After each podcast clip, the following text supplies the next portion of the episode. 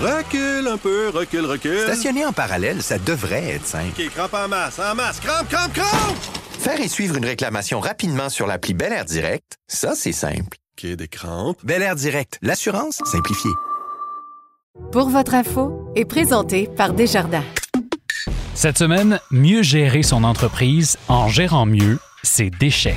Recyc Québec fait la promotion d'un modèle d'affaires qui pose un regard sur les déchets, non pas comme étant des, des déchets, mais des ressources. Une rencontre avec Sonia Gagné, présidente de Recyc Québec. Et dans ce que vous devez savoir sur l'économie, avec l'économiste principal de Desjardins, Hendrix Vachon, l'été approche, sera-t-il ensoleillé ou morose sur le plan économique? ça augmente les risques qu'il y ait une récession. Ouais. Mais c'est pas garanti qu'on va l'avoir. Je m'appelle Laurent Terrien. Bienvenue à Pour votre info.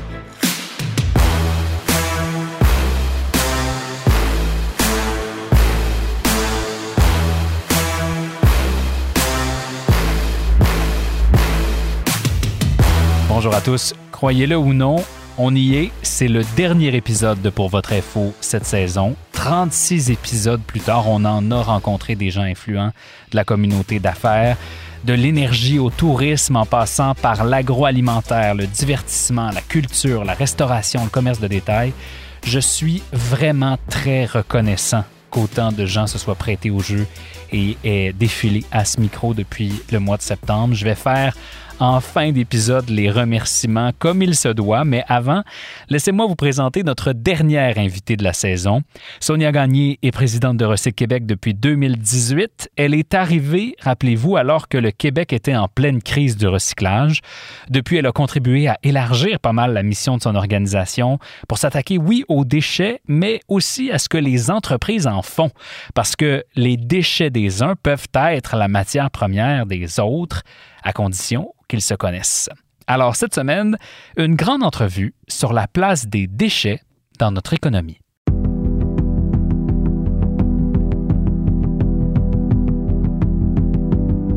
Bonjour Sonia Gagné. Bonjour Laurent, Merci d'avoir accepté notre invitation. Bienvenue pour votre info. ça me fait vraiment plaisir. Euh, plaisir partagé. Notre point de départ aujourd'hui, je, je te propose que ce soit le suivant. Euh, avant de faire cette entrevue-là, moi j'avais une conception plutôt limitée, je vais te- t'avouer, de ce que fait et de ce qu'est Recyc Québec. Or, vous avez un rôle qui est fondamental en ce moment dans l'économie puis dans la transition écologique qu'on est en train de faire. J'aimerais ça que tu nous l'expliques, le rôle de Recyc Québec. Oui, merci beaucoup de m'en donner l'opportunité parce qu'en fait, tu as raison. On peut avoir l'impression qu'on on est taxé euh, recyclage, puis Ouais. on est euh, lié bac bleu, bac brun. Exact. Euh, c'est vrai, mais c'est plus que ça. Donc, effectivement, on est impliqué très, depuis très longtemps dans la récupération des pneus hors d'usage au Québec. Mais depuis, notre euh, mission s'est élargie au niveau de l'accompagnement. L'accompagnement des municipalités, l'accompagnement des ICI, donc institutions, commerce, industrie, dans toutes les stratégies qui peuvent permettre de détourner de l'enfouissement de la matière. Ce qui fait en sorte que Recyc Québec, euh, dorénavant, euh, fait la promotion, en quelque sorte, d'un modèle d'affaires qui euh, pose un regard sur les déchets, non pas comme étant des, des déchets, mais des ressources.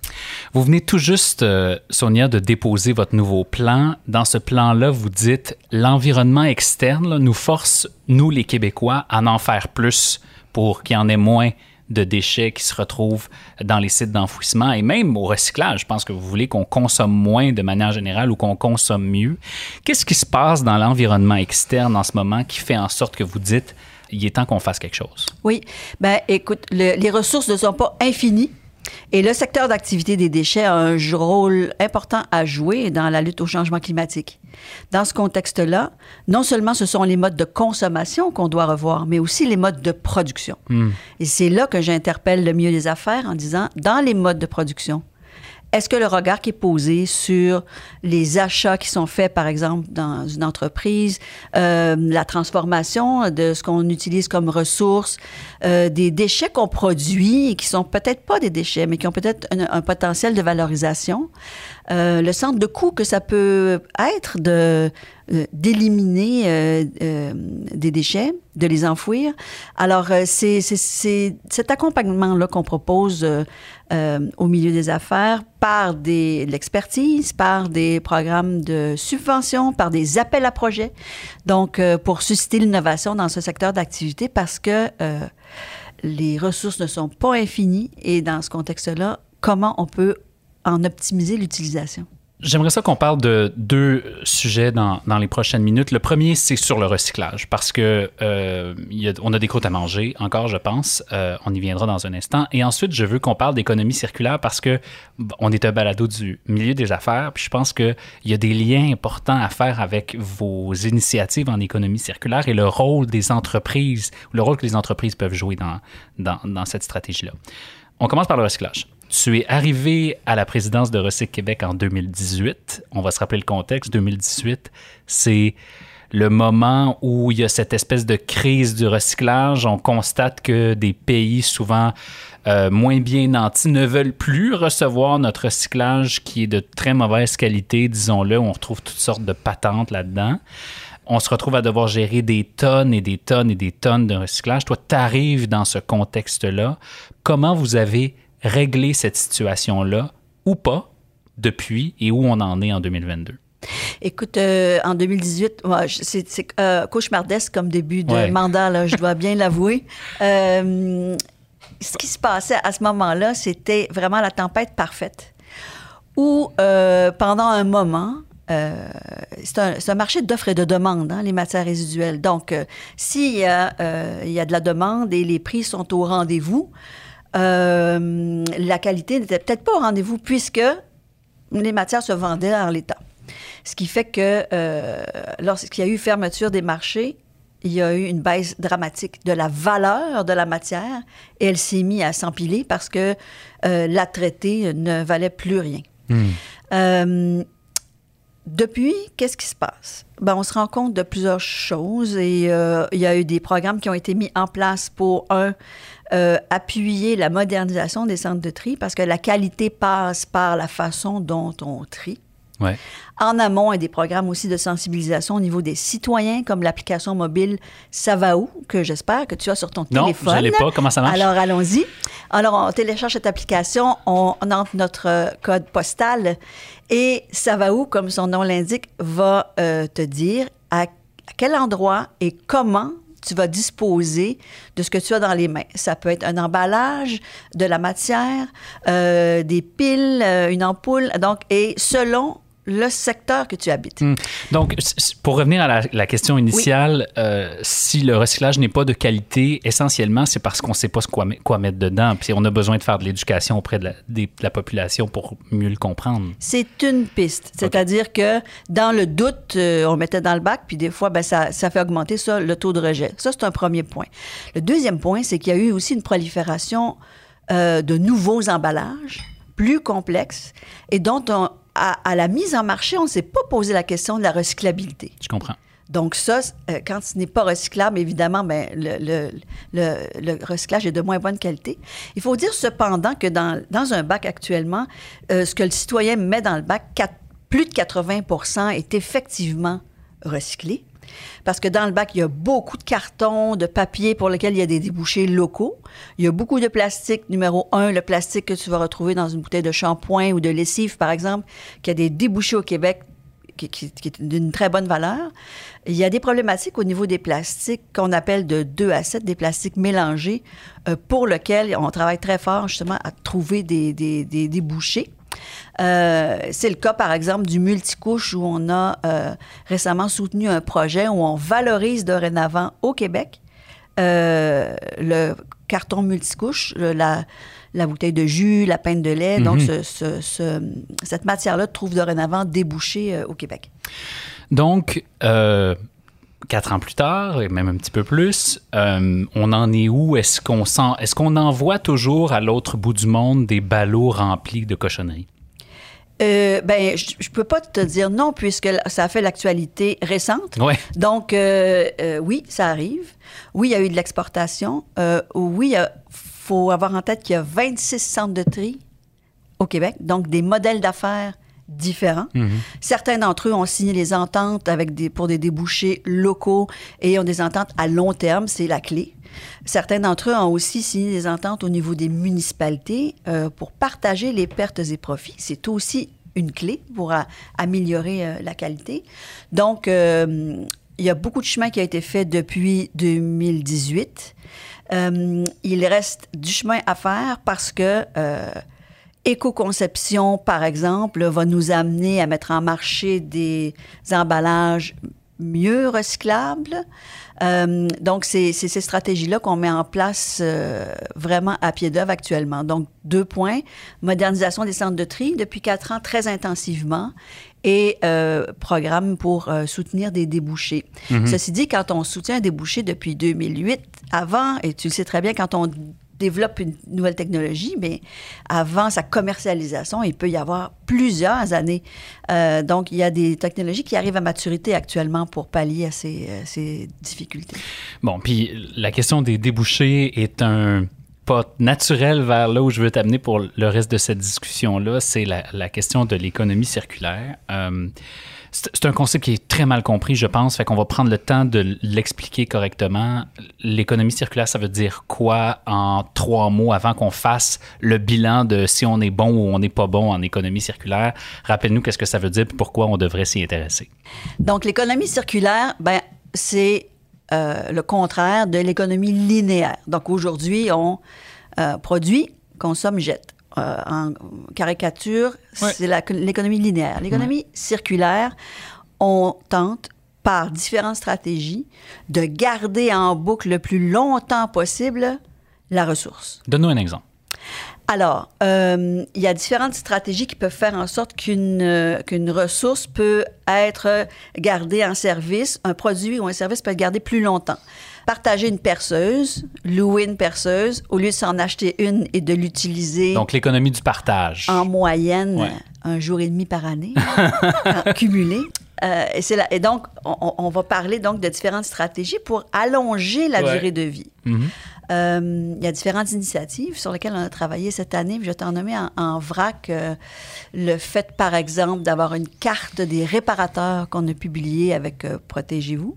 Ça fait en sorte que quelqu'un qui veut allonger la durée de vie d'un petit électroménager, par exemple, pourrait trouver qui répare dans mon secteur. OK. Donc, partager. Partager, Réparer. réparer, oui. puis euh, dans certains cas, utiliser, si je comprends bien, le déchet d'une organisation ou d'une entreprise pour euh, qu'il devienne un intrant dans une autre. Oui, ça c'est une stratégie qu'on appelle la symbiose industrielle. Et une symbiose industrielle, c'est une, c'est un groupe d'entreprises ou, de- ou d'organismes qui se mettent ensemble puis qui disent mon déchet devient ta ressource. Et là, on a une multitude d'exemples. C'est très dynamique au Québec. Chaque euh, territoire au Québec euh, a une symbiose qui est active actuellement. Puis il y en a qui sont vraiment très actives. Mhm. Il y a Donc, des va- exemples comme les jus loupes qui sont bien connus puis qui sont simples à comprendre où euh, Oui. de, de- de vieux fruits pas beaux deviennent Oui. euh, l'intrant pour euh, des jus qui... euh, sont à valeur ajoutée. Voilà. Bien entendu, puis c'est devenu un modèle d'affaires. J'irai plus loin que ça, c'est que à la fois le distributeur de fruits et légumes, qui ces fruits-là ne trouvait pas de, de, de, de débouchés, payait pour les enfouir. Ah! Donc il y a des économies pour celui qui devait se départir des fruits et légumes qui ne trouvait pas une seconde vie. Euh, mais cette matière première devient, pour euh, Loop Mission, par exemple, euh, une- euh, son intrant pour mettre en marché un produit à valeur ajoutée Mhm. et ouvrir une deuxième usine et avoir une croissance euh, très intéressante. Cela dit, bon, ça c'est beau en pratique. Mhm. Euh, on comprend le concept, puis on voit comment ça peut, euh, comment ça peut fonctionner. L'indice de circularité, euh, c'est vous qui avez fait ça il y a deux ans, je pense, chez Recyc Québec. Bon, c'est, c'est à quel point notre économie est-elle circulaire? Le chiffre magique en ce moment, c'est 3,5 Fait qu'il y a 3,5% de l'économie qui est circularisée. Ma question est simple. C'est-tu bon ou c'est-tu pas bon? Euh, dans les autres juridictions dans le monde, on va retrouver des taux de circularité à 2,4, à 3,6 ou bien même aux Pays-Bas à 24, à plus de 24% Il y a plusieurs facteurs qui font en sorte que euh, le taux de circularité est ce qu'il est. Puis je pense qu'il ne faut pas avoir peur d'un indice qui est relativement bas. La Ouais. raison est assez simple, c'est que euh, c'est beaucoup lié aussi à notre territoire puis à la disponibilité incroyable de nos ressources. Il faut se le dire, on a aussi les défauts de nos qualités. Mhm. C'est qu'on en a, des on en ressources. a beaucoup, sont disponibles. Euh, on a grand territoire à couvrir, donc euh, une ressource circularisée. Puis là, on s'entend là que on parle pas ici d'un taux de recyclage. On parle de l'ensemble des ressources qui entrent et qui sortent de notre économie. Mhm. Donc, il y a des ressources qui peuvent être captives pendant 50, 60, 100 ans parce qu'elles ont servi, par exemple, à faire une infrastructure.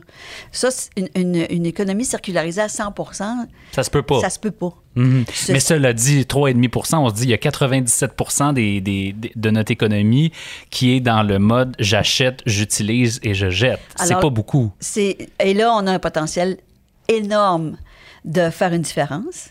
Et euh, dans ce que dit le rapport qu'on a fait avec un organisme qui est spécialisé là-dedans qui s'appelle Circle Economy, on dit il y a euh, euh, plus d'une trentaine d'actions à mettre en place qui fait en sorte qu'on pourrait facilement doubler voire tripler l'indice de circularité. Euh, et ça va de, de, de s'impliquer au niveau de l'aménagement du territoire jusqu'à avoir des pratiques d'éco-conception, jusqu'à encourager, par exemple, l'utilisation de contenus recyclés euh, dans des produits neufs. Donc, euh, il y a différentes stratégies qui sont identifiées. Il y en a qui sont déjà en place. Quand on regarde les différentes politiques, par exemple, euh, au Québec, qui sont la politique bioalimentaire ou la politique du ministère des, des Ressources naturelles, on a, on a aussi déjà des actions qui sont en cours. Si je suis en affaires aujourd'hui et que je me dis, OK, là, j'entends le cri du cœur, il faut que je fasse plus, il faut que je le fasse plus vite. Recyc Québec me dit, mets la main à la pâte. Je commence par où? D'abord, euh, au niveau des achats. Donc, qu'est-ce qui entre chez moi? Qu'est-ce que j'achète au juste? Et, que- et quand j'achète, est-ce que c'est recyclable, réparable? Euh, est-ce que ça peut avoir une seconde vie? Donc, comment ma politique d'achat, comment les choix qu'on fait euh, ont d'impact? Donc, cette notion de, de- de prendre nos décisions en fonction du cycle de vie de Ouais. ce qui entre. Euh, et on a constaté d'ailleurs beaucoup de résilience durant la pandémie dans des régions où il y avait des symbioses industrielles qui ont sécurisé des chaînes d'approvisionnement. Donc, euh, on on a- on met pas en place l'économie circulaire juste parce que c'est virtueux et que c'est à la mode. Il y a Ça définitivement, c'est payant. Ouais. Des économies euh, non seulement à, à faire, mais aussi euh, euh, sécuriser, oui, on, on le disait, des chaînes d'approvisionnement. Question pour toi. Comment on les trouve, ces entreprises-là qui bon, ont besoin d'intrants qui peuvent être nos extrants? Comment on les crée, ces maillages-là? Alors, euh, le mot maillage, c'est exactement le, le bon terme parce qu'il y a euh, dans, dans, dans- pour chacune des symbioses industrielles, il y a des animateurs. OK? Donc, qui mettent en relation des entreprises qui font euh, l'état des lieux.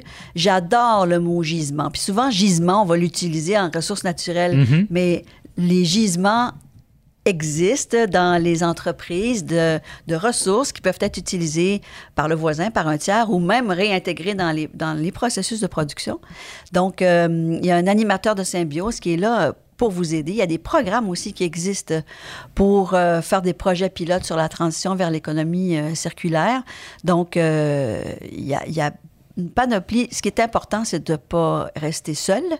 Euh, il y a des programmes qui peuvent permettre le soutien à une entreprise pour euh, euh, faire le bilan de ses pratiques puis voir les opportunités. Mhm. En as-tu d'autres bons exemples d'entreprises, d'organisations qui ont réussi ce passage-là vers l'économie circulaire ou qui, euh, qui pourraient servir d'exemple? J'ai deux exemples en tête qui utilisent euh, la drèche de micro-brasserie pour faire, par exemple, euh, des, des biscuits, de l'alimentation animale. Donc, euh, une microbrasserie, lorsqu'elle euh, elle, elle produit de la bière, elle produit aussi un déchet qui est de la drèche, mais c'est une, c'est très, ça, ça a une valeur nutritive importante. Donc, c'est réintégré dans, euh, par exemple, des farines ou des, de l'alimentation animale. J'en ai un autre en tête, la, la vague, Donc, ce petit euh, gobelet bleu qu'on peut, euh, qui est consigné et qu'on peut utiliser pour aller chercher notre café, euh, fait Ah en oui. sorte qu'on met en marché, qu'on- a une utilisation multiple. Donc, ça réduit la production de gobelets à usage unique. Alors, il y a beaucoup de stratégies actuellement en place qu'on on voit un petit peu partout pour diminuer l'usage Mhm. unique. Puis il y a de la place pour des modèles d'affaires innovants, je pense, puis de nouvelles entreprises qui pourraient, qui pourraient profiter de l'intérêt grandissant pour l'économie circulaire. Merci d'avoir été avec nous, euh, Sonia, aujourd'hui. Merci. Merci, Laurent. Ce que vous devez savoir sur l'économie. Voici Hendrix Vachon. Bonjour, Hendrix.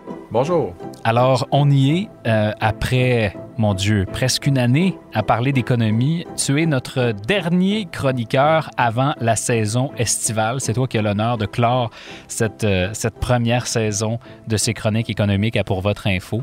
Euh, merci d'abord de cette contribution-là depuis le mois de septembre. Ça a été très agréable et fort apprécié de pouvoir discuter d'économie avec tes collègues et toi depuis septembre. Bon, ça fait plaisir. La pression est forte. pour l'année prochaine. Euh, on, finit les choses en beauté. On va parler de l'été, euh, si tu veux bien, euh, Hendrix, aujourd'hui, parce que, bon, ben, il est à nos portes. C'est notre dernière émission avant les vacances aussi. La question est fort simple, mais je pense que la réponse va être compliquée. Est-ce qu'on doit s'attendre à un été économique ensoleillé ou plutôt pluvieux? Ah ouais, c'est la, la grande question, hein, le, le mot, le fameux mot récession hein, qui, qui revient plus dans l'actualité. On se la fait poser souvent, cette question-là. Ouais. Euh, c'est évident là, quand, quand on regarde euh, tous les éléments de risque en, en cours. là. on parle de la hausse des prix des matières premières, euh, l'inflation en général là, qui a augmenté, ce qui, en bout de piste, pourrait se traduire par une baisse de, de- de- de la consommation. Donc, les gens, tout coûte plus cher, donc les gens doivent réduire la quantité euh, consommée, ce qui serait une, une, récession.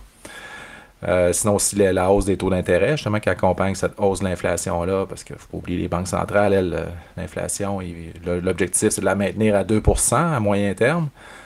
Donc, quand elle est trop forte, ben, on monte les taux d'intérêt. Euh, donc, puis en plus, la volatilité sur les marchés financiers. On a vu plus de volatilité récemment sur les marchés financiers. Donc, les gens qui perdent de l'argent dans le placement, ben, des fois, ça peut les encourager à, à moins consommer ou à revoir certains projets. Donc, tout ça, ça, ça, ça- ça augmente les risques qu'il y ait une récession. Ouais. Mais c'est pas garanti qu'on va l'avoir. D'ailleurs, c'est c'est pas ça nécessairement, c'est pas ça notre scénario de base encore. là. Bon, ça, ce sont de mauvaises nouvelles. Ce serait de- des raisons de croire que l'été serait euh, plutôt euh, orageux. Mais il pourrait aussi être beau. Je, je pense notamment au tourisme parce que euh, les indicateurs semblent intéressants. On peut espérer une bonne saison touristique pour, euh, pour le Québec et le Canada. Tu fais bien de mentionner, parce que c'est pas toutes les industries qui vont, qui vont mal aller. Euh, quand tantôt j'ai parlé de la hausse des taux d'intérêt, c'est évident qu'il y a des industries qui sont plus sensibles à cette hausse des taux d'intérêt-là. Hein, la première, je pense, réponse qui nous vient à l'esprit, c'est le marché de l'habitation, Ah oui. qui a super bien fait durant la pandémie, qui a compensé pour le fait qu'il y a d'autres industries qui ont mal été. Entre autres, l'industrie touristique, euh, que ça n'a vraiment pas bien été durant la pandémie. On comprend bien pourquoi. Mhm. Mais là, il vient là pour la prochaine été, l'été qui s'en vient, en fait, on, on- anticipe un ralentissement dans l'habitation en raison de la hausse des taux d'intérêt. Mais par contre, étant donné qu'on est dans l'après-pandémie, ben là, évidemment, tout ce qui est touristique, euh, restauration, euh, service de, de- voyage, euh, ça, ça devrait être une bonne, une bonne été. Et des bons trimestres aussi, là. On, peut, on peut le suspecter.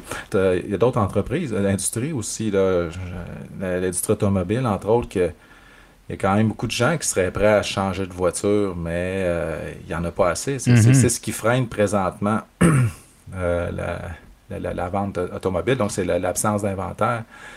Donc, euh, si moindrement qu'on qu'on- on retrouve une certaine normalité dans les chaînes d'approvisionnement, et à cet égard-là, cette semaine, on a appris que la Chine, ben, les, les confinements en Chine prenaient fin.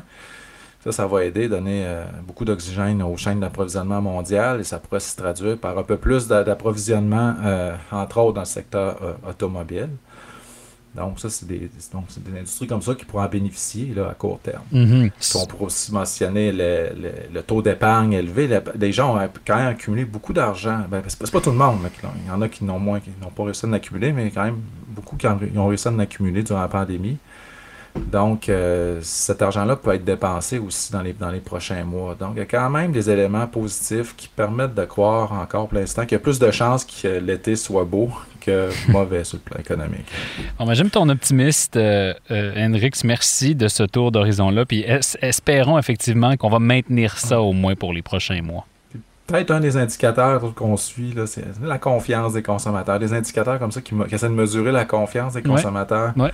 Généralement, c'est assez des bons précurseurs. C'est l'autre que présentement aux États-Unis, on a deux grands indicateurs. Il y en a un qui pointe vers le bas, mais l'autre, il quand même, il tient bien. Fait que ça, ça quand même plutôt rassurant. Surtout lui, lui qui a tendance à mieux performer, tient bien.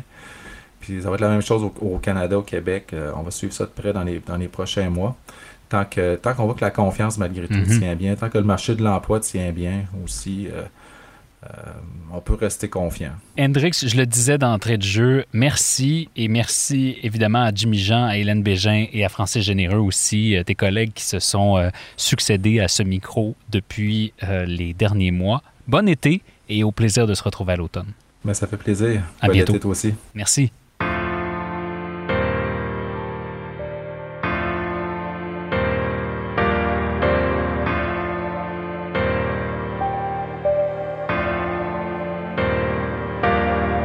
Voilà, c'est tout pour nous cette semaine et pour cette saison.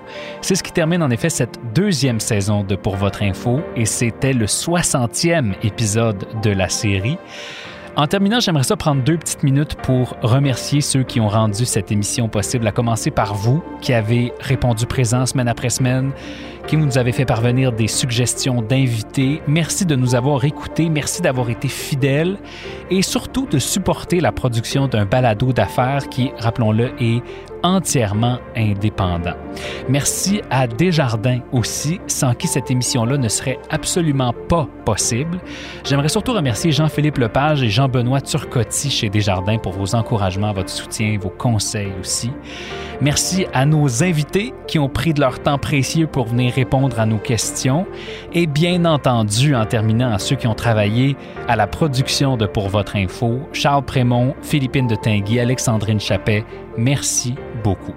Et moi, je vous dis à bientôt parce qu'on va prendre quelques mois pour recharger nos batteries et, espérons-le, revenir à l'automne avec de nouvelles histoires d'affaires à raconter et peut-être aussi quelques nouveautés. Je m'appelle Laurent Terrien. Un très bel été à vous tous et à bientôt. Recule un peu, recule, recule. Stationner en parallèle, ça devrait être simple. OK, crampe en masse, en masse, crampe, crampe, crampe! Faire et suivre une réclamation rapidement sur l'appli Bel Air Direct, ça, c'est simple. OK, des crampes. Bel Air Direct, l'assurance simplifiée.